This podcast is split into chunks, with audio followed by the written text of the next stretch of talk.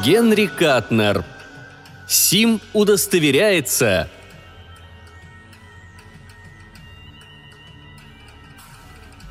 Дьявол выжил из себя улыбку. «Знаете», — сказал он, — «это как-то не принято. Я даже и не уверен...» «Короче, нужна вам моя душа или нет?» — напрямик спросил Джеймс Фенвик. «Нужна, конечно», — был ответ. «Но придется еще подумать. При данных обстоятельствах я что-то не представляю, как я ее получу». «Ну, разве я так уж много прошу?» – заметил Фенвик, потирая руки. «Всего-навсего бессмертие. Ума не приложу, почему до этого раньше никто не додумался. По-моему, дело верное. Ну, смелей же, смелее, решайтесь. Или захотелось на попятную?» «Да нет», – поспешил заверить дьявол. «Просто, знаете, Фенвик, я не уверен, отдаете ли вы себе отчет, ведь бессмертие – это довольно долго». Вот именно. И весь вопрос, будет ему конец или нет. Если да, вы получаете мою душу. Если нет... Фенвик легонько махнул рукой. Тогда выигрываю я. «О, конец-то будет», — заявил дьявол мрачно, даже зловеще. «Просто в настоящее время я как-то не хотел бы брать на себя такое долгосрочное обязательство. Вам не понравится быть бессмертным, Фенвик, поверьте мне». «Ха!» — сказал Фенвик. «Не понимаю. И чего вам так приспичило с этим бессмертием?» Дьявол раздраженно постукивал кончиком хвоста по ковру. «Мне? Ничуть», — изрек Фенвик. «По сути дела, бессмертие — это просто попутно. Главное, мне хотелось бы кое-что предпринять, не опасаясь последствий». «Я мог бы это для вас устроить», — тут же нашелся дьявол — но тогда Фенвик поднял руку, чтобы его не перебивали. Договор на том, естественно, и кончался бы. А так я приобретаю не только запас всевозможных иммунитетов, но вдобавок еще и бессмертие. Принимаете мои условия? Хорошо. Не хотите? Не надо. Дьявол встал и принялся, нахмурившись, мерить комнату шагами. Прошло какое-то время, прежде чем он поднял голову. «Ладно», — сказал он деловым тоном. «Я согласен». «Правда?» Фенвик вдруг почувствовал известное разочарование. Час пробил, пора ставить точку. Но может статься... Он посмотрел неуверенно на зашторенное окно. «А как? Как же вы это сделаете?» «Биохимия», — сказал дьявол. Теперь он решился и, казалось, был совершенно уверен в себе. «И квантовая механика», Ваш организм получит способность к регенерации, а кроме того, придется осуществить кое-какие пространственно-временные изменения. Вы приобретете полную независимость от внешней среды. Среда – нередко самый фатальный фактор. А я? Я останусь таким же, как был, видимым, осязаемым, без обмана. Какой еще обман? Дьявол принял оскорбленный вид – «Если уж говорить об обмане, так мне сдается, это вы пытаетесь надуть меня, а не наоборот». «Нет-нет, Фенвик, обещаю вам, вы получите по договору сполна. Станете закрытой системой, как Ахилл, совсем закрытый, за исключением пятки. Понимаете сами, должна же быть какая-то уязвимая точка». «Нет», — быстро вставил Фенвик, — «так я не согласен». «Боюсь, тут уж ничего не попишешь. Закрытая система обезопасит вас от любых внешних воздействий, а внутри системы будете только вы. Система – это же и есть вы. И это в ваших собственных интересах оставаться хотя бы чуточку уязвимым». Дьявол махнул хвостом по ковру. Фенрик встревожился и пристально глядел на него. «Ведь если со временем вы сами решите прекратить свою жизнь, даже я не смогу защитить вас. Подумайте в самом деле, ведь через несколько миллионов лет вам, может, и захочется умереть». «Как не вспомнить Титона?» – воскликнул Фенвик. Я сохраню и молодость, и здоровье, и внешность, и все способности». «Конечно, конечно. Я сам не заинтересован в том, чтобы вас обманывать. Условия меня устраивают. Я имел в виду, что вас, быть может, одолеет самая обыкновенная скука». «А вы? Вы скучаете?» «Бывало», — признался дьявол. «Вы бессмертны?» «Естественно». «Тогда почему же вы себя не убили? Или не смогли?» «Смог», — ответил дьявол уныло. «В том-то и дело, что смог. Давайте лучше поговорим об условиях нашего контракта. Бессмертие, молодость, здоровье, неуязвимость во всем за единственным исключением самоубийства. В обмен я получаю вашу душу после вашей смерти». «Зачем?» – неожиданно полюбопытствовал Фенвик. Дьявол взглянул на него угрюмо. «Ваше падение, как и падение каждой новой души, заставляет меня на минутку забыть о своей он сделал нетерпеливое движение.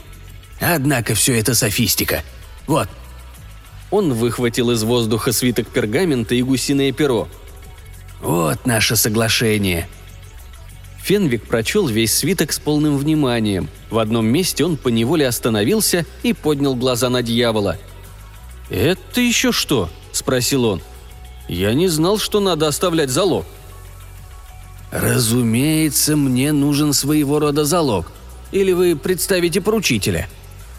«Нет, конечно», — признался Фенвик. «Боюсь, такого не сыщешь даже в камере смертников». «Какой же это залог?» «Кое-что из ваших воспоминаний. Все они, к вашему сведению, подсознательные». Фенвик задумался. «Стало быть, амнезия? А если мне нужны мои воспоминания?» Но не эти. Амнезия – это когда исчезают сознательные воспоминания, а отсутствие той их части, которую я хочу, вы даже и не заметите. «Это душа?» «Нет», – хладнокровно ответил дьявол. «Это лишь часть души. Нужная часть, конечно, иначе она не представляла бы для меня никакой ценности.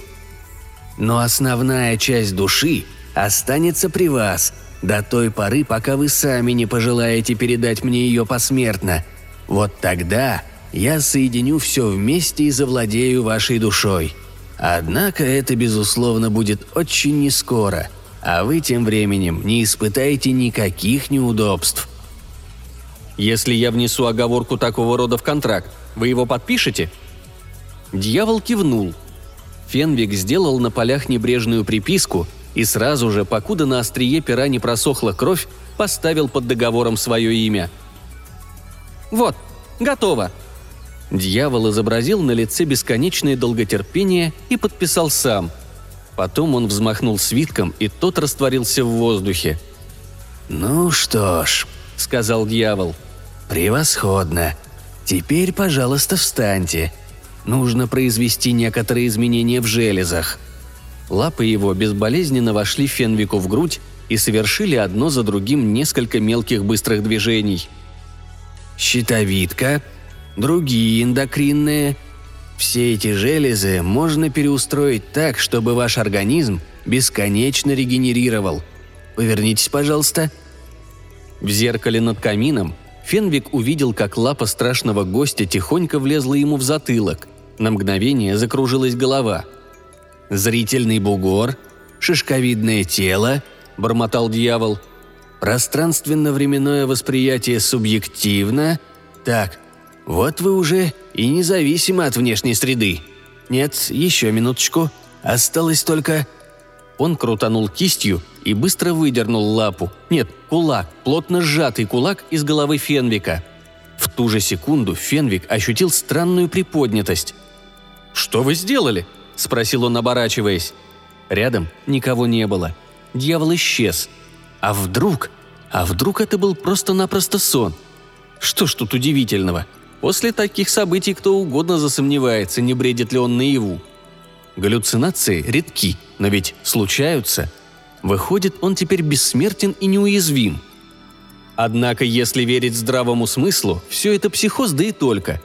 Доказательства – Какие у него доказательства? Ну а сомнения? Какие есть основания для сомнений? Бессмертие – это же не пустяк, это ощутимо. Внутренняя уверенность в безграничном благополучии. Переустройство желез – вот так штука. Мой организм теперь функционирует как никогда раньше, как никогда еще не функционировал ничей организм – я теперь закрытая, самовосстанавливающаяся система, над которой ничто не властно, даже время. Им овладело неведомое, все нарастающее ощущение счастья. Он закрыл глаза и вызвал в памяти самые ранние, самые первые свои впечатления. Солнечный зайчик дрожит на полу веранды, муха жужжит, а его, утонувшего в тепле, качает, качает. Память не осознавала потери – Мысль свободно путешествовала в прошлом. Равномерные взмахи и скрип качелей на детской площадке, а в церкви – гулкая пугающая тишина.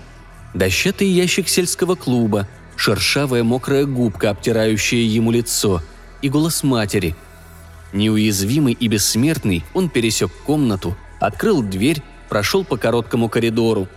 Каждое движение наполняло его чувством удивительной легкости – полнейшей радости бытия. Он приоткрыл тихонько другую дверь и заглянул в нее. Мать спала, откинувшись на груду подушек.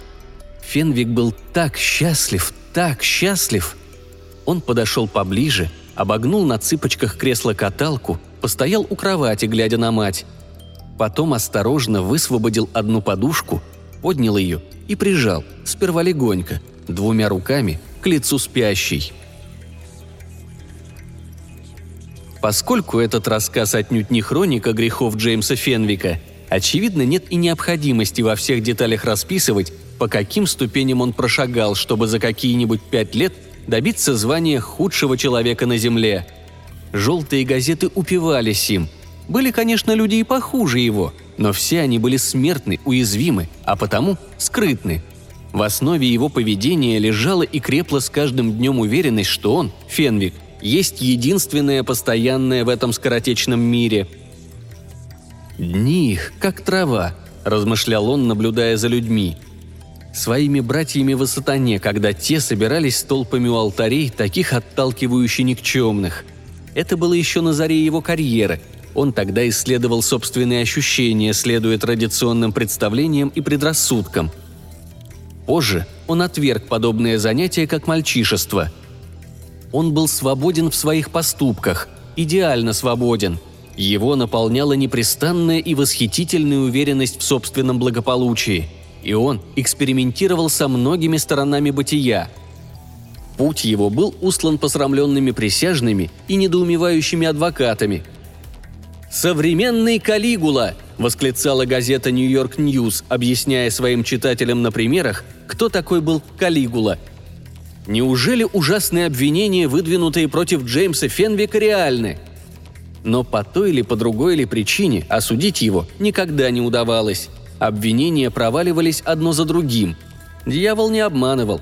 Фенвик действительно представлял собой закрытую систему, независимую от окружающей среды, и свою независимость он продемонстрировал на множестве процессов. Сам он так и не сумел понять, каким же образом дьявол всякий раз добивается успеха – Надобность в настоящем чуде, если и являлась, то чрезвычайно редко. Однажды некий разорившийся банкир, полагавший и на редкость справедливо, что виновник краха Фенвик выпустил пять пуль примехонько ему в сердце. Пули срикошетировали. Свидетелей этому было только двое – Фенвик и банкир. Тот решил, наверное, что противник невредим благодаря какой-нибудь стальной жилетке, и последнюю, шестую пулю, направил Фенвику в голову, Результат был тот же. Банкир попробовал еще раз, теперь ножом.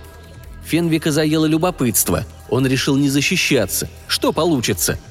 Получилось то, что банкир в конце концов сошел с ума. Прямо и недвусмысленно присвоив подвернувшееся состояние, Фенвик принялся приумножать его. Обвинения, как и прежде, сыпались со всех сторон, но из этого по-прежнему ничего не выходило – требовались особые усилия, чтобы каждое очередное преступление непременно относилось к разряду караемых смертной казнью.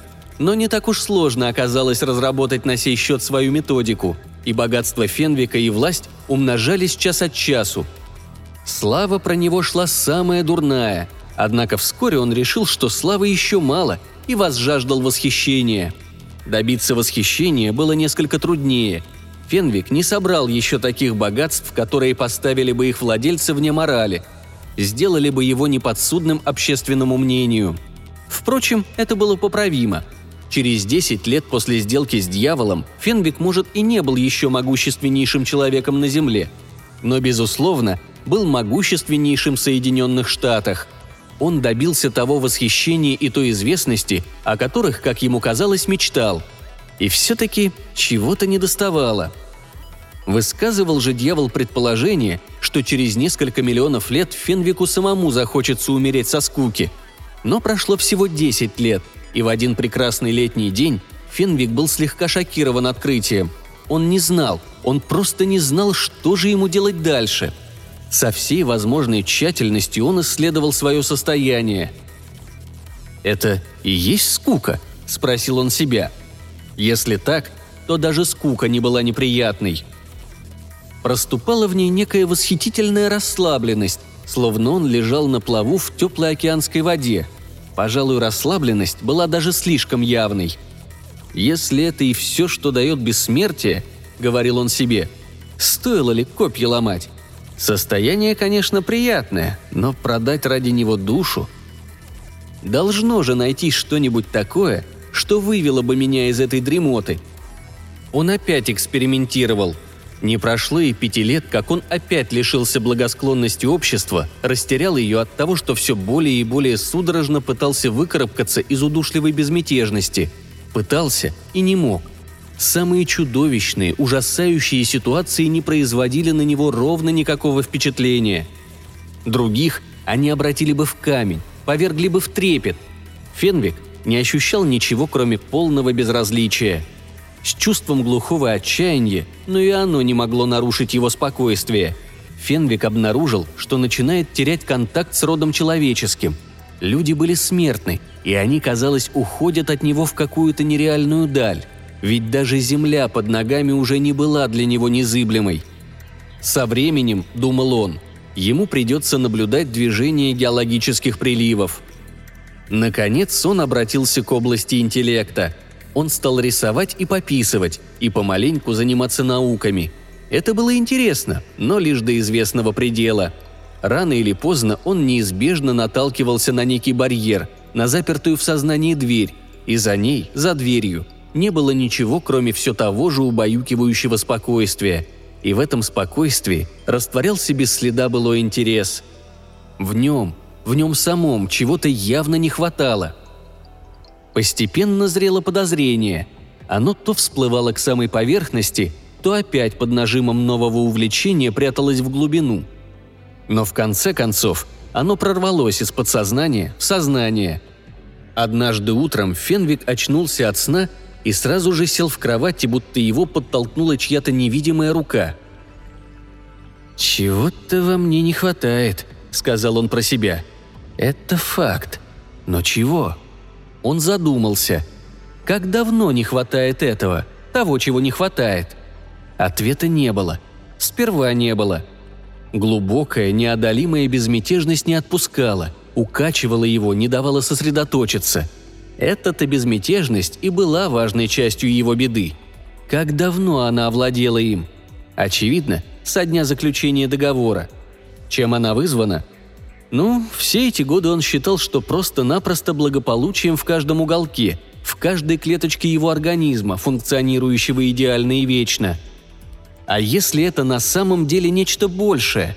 Если его сознание нарочито притуплено, чтобы он и не заподозрил, что совершена кража – Кража? Сидя в кровати среди тяжелых шелковых простыней, глядя на бледный июньский рассвет за окном, Джеймс Фенвик вдруг узрел всю возмутительную правду. Под одеялом он звонко стукнул себя по колену.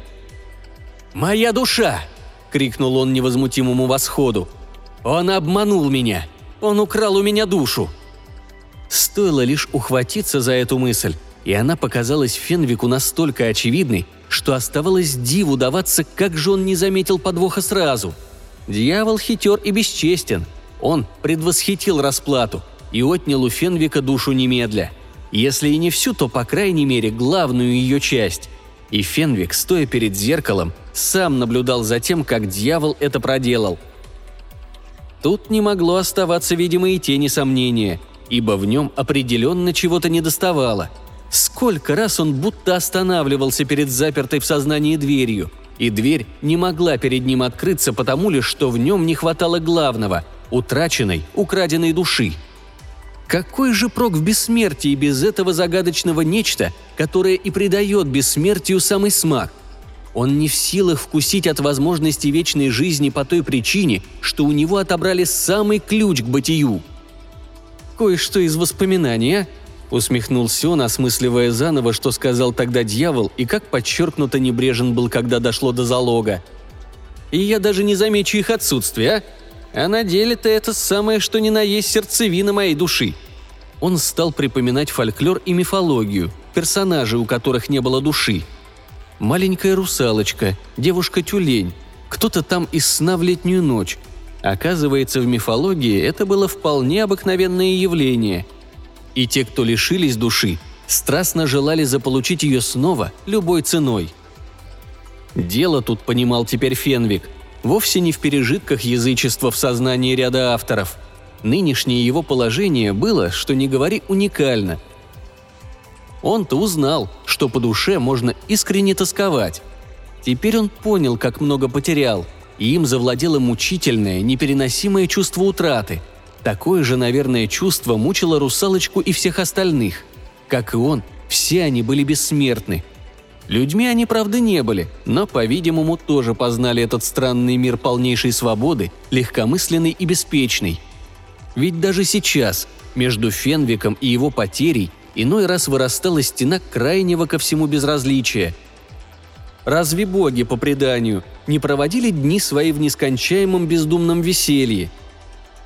Они смеялись и пели, танцевали и пили, и никогда не ведали ни усталости, ни тоски – до каких-то пор это было просто замечательно. Но раз уж заподозрил неладное, то теряешь вкус к олимпийской жизни и жаждешь заполучить свою душу обратно, чего бы это ни стоило. Почему? Дать логичное объяснение Фенвик не смог бы. Он знал, что не ошибается. Знал и все. В тот же миг прохладный летний восход всколыхнулся, и между Фенвиком и окном вырос дьявол. Фенвик поневоле вздрогнул. Договор был на вечность», — сказал он. «Да, был», — сказал дьявол. «Но этот пункт можно и аннулировать». «Я ничего аннулировать не намерен», — заявил Фенвик резко. «И как это, собственно, получилось, что вы объявились именно здесь и сейчас?» «Мне показалось, вы меня звали», — сказал дьявол. «Вы хотели поговорить со мной?» Мне показалось, я уловил в вашем сознании нотку отчаяния. Как вы себя чувствуете? Скука не одолела еще? Не хотите ли разом все прекратить?» «Конечно нет. А если бы и хотел, так разве потому, что вы меня обманули? Не откажетесь объяснить, что это вы забрали у меня из головы в день нашего договора?» «Мне не хотелось бы вдаваться в подробности», — ответил дьявол, слегка помахивая хвостом. «А мне хотелось бы!» – вскричал Фенвик. «Вы мне сказали, что это только воспоминания, отсутствие которых я и не замечу!» «Так оно и было», – усмехнулся дьявол. «Это была душа! Моя душа!» Фенвик зло хватил рукой по одеялам. «Вы надули меня! Забрали у меня душу авансом, и я не могу теперь наслаждаться бессмертием, которое я за нее купил! Вопиющее нарушение контракта!» «Что же вас беспокоит?» – спросил дьявол. «Мне кажется, есть довольно много вещей, которые принесли бы мне удовольствие, заполучи я обратно душу. Будь у меня душа, я мог бы заняться музыкой и стать великим музыкантом. Музыку я всегда любил, а теперь передо мною вечность. Или, допустим, я мог бы взяться за математику. Или заняться ядерной физикой – с моими-то возможностями в смысле времени и денег и все ученые мира к моим услугам. Пожалуй, нет и предела тому, чего бы я мог достигнуть. Мог бы даже взорвать весь мир и лишить вас всех будущих душ. Как бы вам это понравилось?» Дьявол хмыкнул и почистил когти о рукав – «Не смейтесь!» – продолжал Фенвик. «Это сущая правда. Я мог бы изучить медицину и продлить человеческую жизнь. Мог бы изучить политику и экономику и положить конец всем войнам и страданиям. Мог бы изучить криминалистику и заполнить ад новообращенными душами. Мог бы сделать все, что угодно, обладая я вновь своей душой. А без нее, без души, ну, все слишком, слишком спокойно. Он печально опустил плечи. Словно я отрезан от человечества. Что я не делаю, ни к чему. А я все равно спокоен и беззаботен. Я даже не несчастлив. И все же не представляю себе, что делать дальше. Я... «Другими словами, вас одолела скука», — сказал дьявол. «Извините, что не могу вам по этому случаю посочувствовать». «Другими словами, вы надули меня», — сказал Фенвик. «Отдайте мне мою душу!» «Я ведь сказал вам, что я у вас взял. И сказал совершенно точно». «Мою душу!» «Вовсе нет», — заверил его дьявол. «Боюсь, что сейчас мне придется вас оставить». «Мошенник! Отдай мне мою душу!» «Попробуйте заставьте меня», — осклабился дьявол. Первый луч восходящего солнца ворвался в прохладу спальни, и дьявол, будто того и ждал, растворился в нем и исчез. «Ну хорошо», — сказал Фенвик в пространство. «Очень хорошо. Я попробую». Он не стал терять времени. Во всяком случае, потерял его не больше, чем заставляло это нелепое, не признающее забот спокойствие — «Как же мне на него нажать?» – спрашивал себя Фенвик. «Устроить ему обструкцию? Не вижу как. Тогда, быть может, лишить его чего-то, что он ценит. Что же он ценит? Души. Всякие души. Мою вот в частности.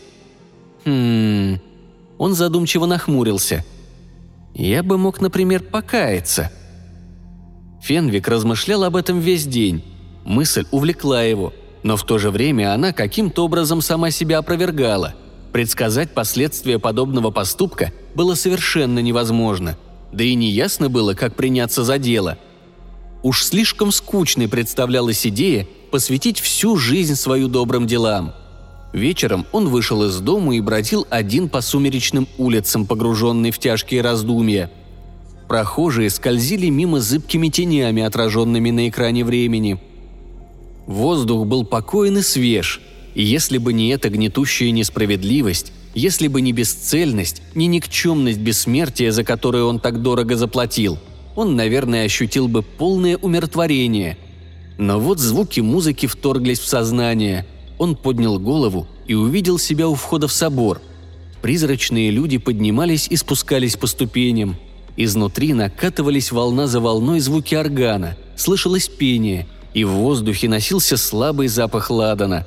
Все это бесспорно производило впечатление.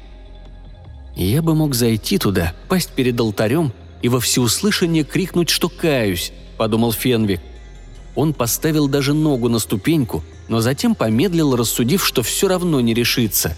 Собор был слишком уж впечатляющим. Он бы чувствовал себя круглым идиотом. И все же, в нерешительности, он побрел дальше – он брел и брел, покуда его размышления опять не прервала музыка. На сей раз он оказался у незастроенного участка, где раскинула свои крылья палатка странствующего проповедника. Изнутри доносился изрядный шум. Музыка неистово билась в парусиновые стенки. В нее вплеталось пение, крики мужчин и женщин. Фенвик остановился, подчиняясь вспыхнувшей вдруг надежде – Здесь его покаяние, надо полагать, не привлечет к себе почти ничьего внимания. Он помедлил секунду и вошел. В палатке было шумно, тесно и суматошно, но прямо перед Фенвиком меж скамейками тянулся проход к подобию алтаря, у подножия которого толпились люди, взвинченные, казалось, до предела. Над толпой распростер свои руки оратор – он стоял за импровизированной кафедрой, взвинченный еще сильнее, чем его паства. Фенвик бросил взгляд вдоль прохода. «Как же мне это сформулировать?» – думал он, потихоньку продвигаясь вперед. «Просто я каюсь? Или что-нибудь вроде «Я продал душу дьяволу и настоящим расторгаю договор». Нужна ли тут какая-нибудь специальная терминология? Он почти уже добрался до алтаря, когда перед ним возникло слабое мерцание, и сквозь мерцание проступили красноватые контуры дьявола, этакий трехмерный набросок в пыльном воздухе. «Я на вашем месте не стал бы этого делать», — вымолвило видение. Фенвик усмехнулся и прошел сквозь него. Тогда, собравшись с духом, дьявол явился перед Фенвиком в истинном своем обличье и загородил собой дорогу. «Ну зачем устраивать такие сцены?» – сказал он раздраженно. «Не могу вам передать, насколько мне здесь неуютно. Будьте любезны, Фенвик, не валяйте дурака». Несколько человек в толпе глянули на дьявола с любопытством, но никто из них не выказал чрезмерного интереса. Большинство, вероятно, приняли его за переодетого служителя, а те, кому доводилось видывать его во плоти, то ли попривыкли к зрелищу, то ли посчитали данное явление при данных обстоятельствах вполне уместным. Никого оно, в общем-то, особенно не взволновало. «Прочь с дороги!» – сказал Фенвик. «Я решился!»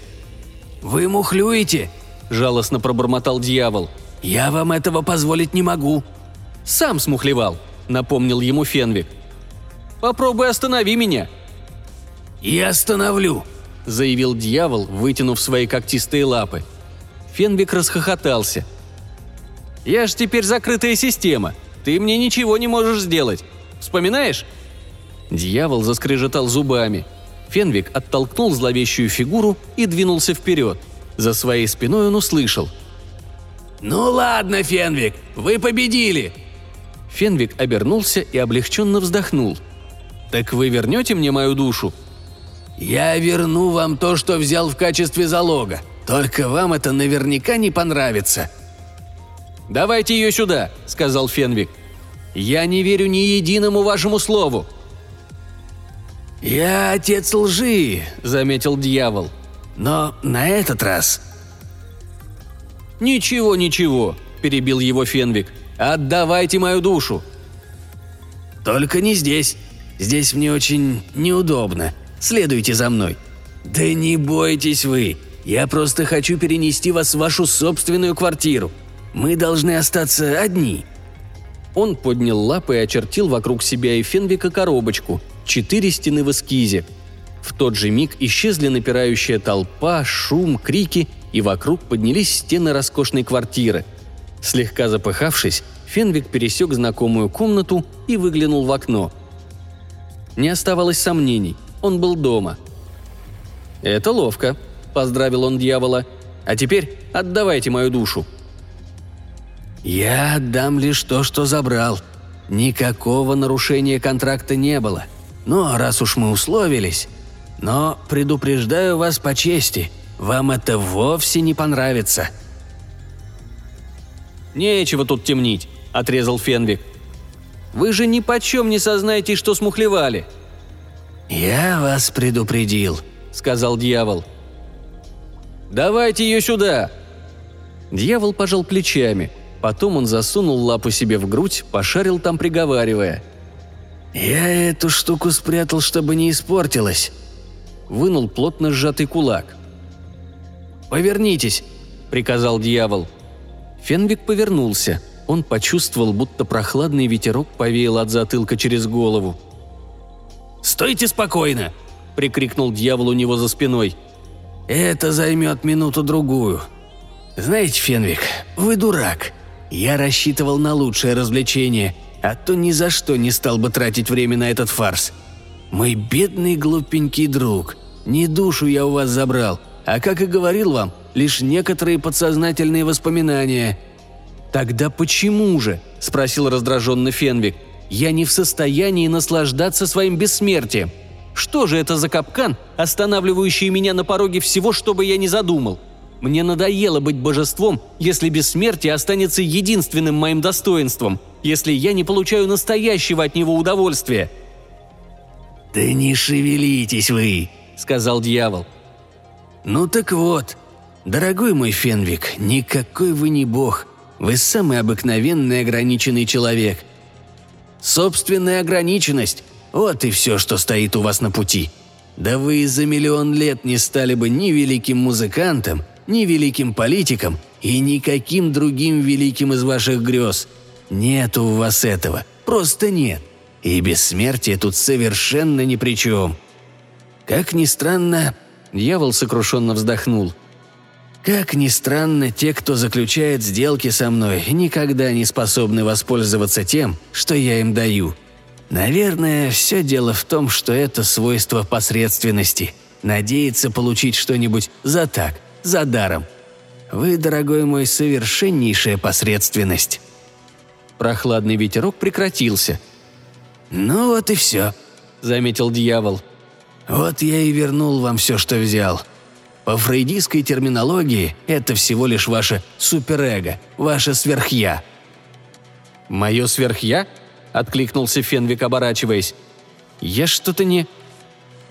«Не понимаю», – закончил за него дьявол и вдруг широко осклабился. «Еще поймете. Это структура раннего познания, встроенная в ваше подсознание. Она направляет ваши импульсы по каналам, приемлемым для общества. Другими словами, мой бедный Фенвик, я только что вернул вам вашу совесть. Отчего же, как вы считаете, вам было так легко и беспечно все эти годы?» Фенвик сделал вдох, собирался ответить. И не успел. Дьявол испарился. Он, Фенвик, был в комнате один – Впрочем, нет, не совсем один. Над камином висело зеркало, и в этом зеркале он увидел свои испуганные глаза. Какое-то мгновение, и сверхя возобновила в его сознании прерванную на многие годы работу. Подобно карающей деснице, на Фенвика обрушилась, потрясая и сокрушая, память обо всем, что он совершил. Он вспомнил все свои преступления, все до единого. Каждый свой непростительный шаг – каждый бесчеловечный поступок за последние 20 лет. Ноги под ним подкосились. Мир померк за унывным воем. Вина свалилась ему на плечи грузом, под которым он еле мог устоять. Все, что он наблюдал, все, что совершил за годы, когда беззаботно сеял зло, собралось в жуткие образы, сокрушало мозг громами, испепеляло молниями. Нестерпимые муки совести клокотали в душе, разрывали ее на части – он поднял руки к глазам, чтобы отогнать видение, но не мог, не мог отогнать память. Он повернулся и, шатаясь, ринулся к дверям спальни. Рванул их на себя. Чуть не падая, вбежал в комнату, сунул руку в ящик, вытащил пистолет, поднял к виску. И за его спиной вырос дьявол –